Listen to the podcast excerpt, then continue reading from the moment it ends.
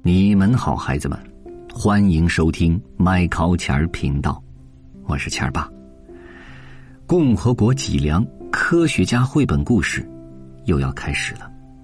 今天咱们故事的主角名字叫做何泽慧，这个故事的名字叫做《中国的居里夫人》。现在开始。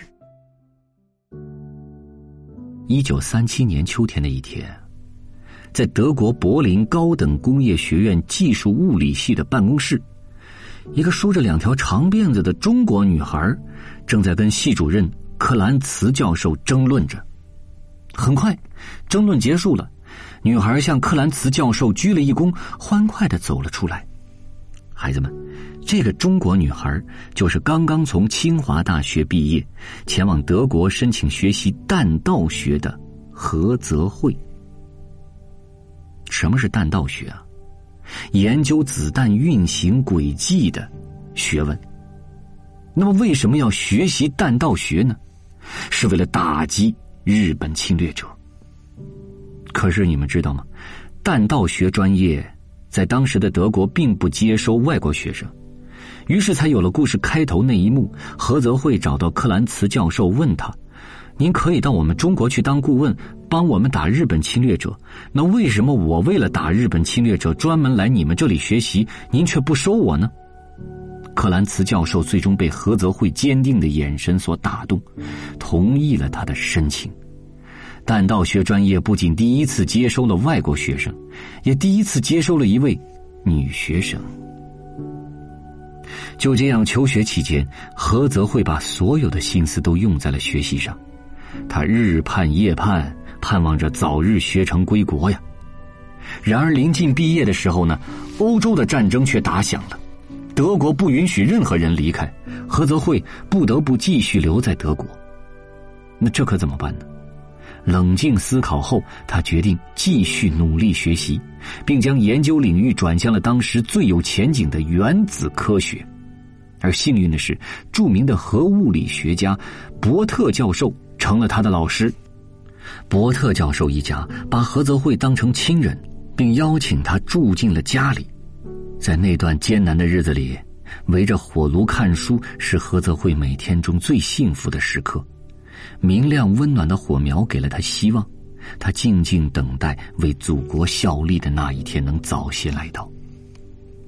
而怀抱着希望啊，何泽慧每天都早早的来到实验室，用自制的云室做实验，细心又耐心。有一天，他从数千张研究照片中发现了正负电子的弹性碰撞现象，碰撞产生的这个竞技宛如一条弯弯的小蛇，而这项成果被英国《自然》杂志称为是科学真文。两年之后，他又在法国的居里实验室里，先后观测到了重核裂变中的三分裂与四分裂现象。只见那铀核分裂形成四条竞技，仿佛一只翱翔天际的雄鹰一般。关于发现三分裂与四分裂的报道如雪片般的涌来，何泽慧开始闻名于世，她被称为中国的居里夫人。不过，很多人却对此心存怀疑啊。英国的同行更是要求前去居里实验室亲自查看。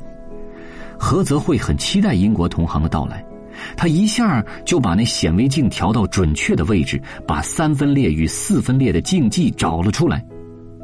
你瞧，他不仅观察仔细，做记录也一丝不苟啊。珍贵的研究成果为何泽慧和同为核物理学家的丈夫钱三强带来了名气和地位。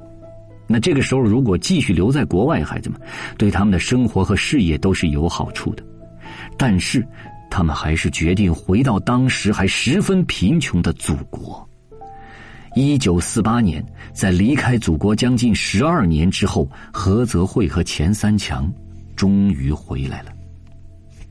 可是，那个时候的中国缺乏可用的实验仪器。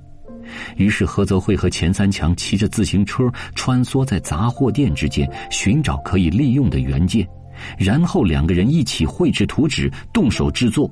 他们做出了一个又一个简单却很有用的仪器。而这样的困难，何泽慧还遇到过很多，但都难不倒他。有一段时间，由于一些特殊原因，她和丈夫被迫离开工作岗位，住在农村。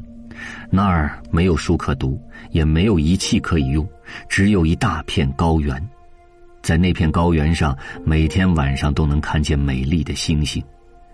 有一天凌晨，何泽慧在夜空中发现了一颗彗星，她高兴坏了。他立刻动手做了观测彗星的简单设备，跟踪观察，认真记录，把这整片高原都当成了自己的实验室。就这样，日复一日，在何泽慧和钱三强等科学家的努力之下，中国的核物理研究取得了越来越多的成果，高能物理研究也顺利展开了。几乎每次发射高空气球的时候，七十多岁的何泽慧都会到场。如果没有他的坚持，高能物理的这项实验研究恐怕早就进行不下去了。因此，大家都亲切的称他“核保护伞”。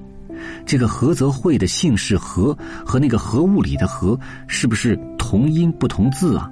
所以大家就用了这个“核”的音，把何泽慧称呼为“核保护伞”。孩子们，你们知道吗？到了九十二岁高龄的时候，何泽慧仍然坚持每天上班，直到腿摔伤了，他才终于停下来休息。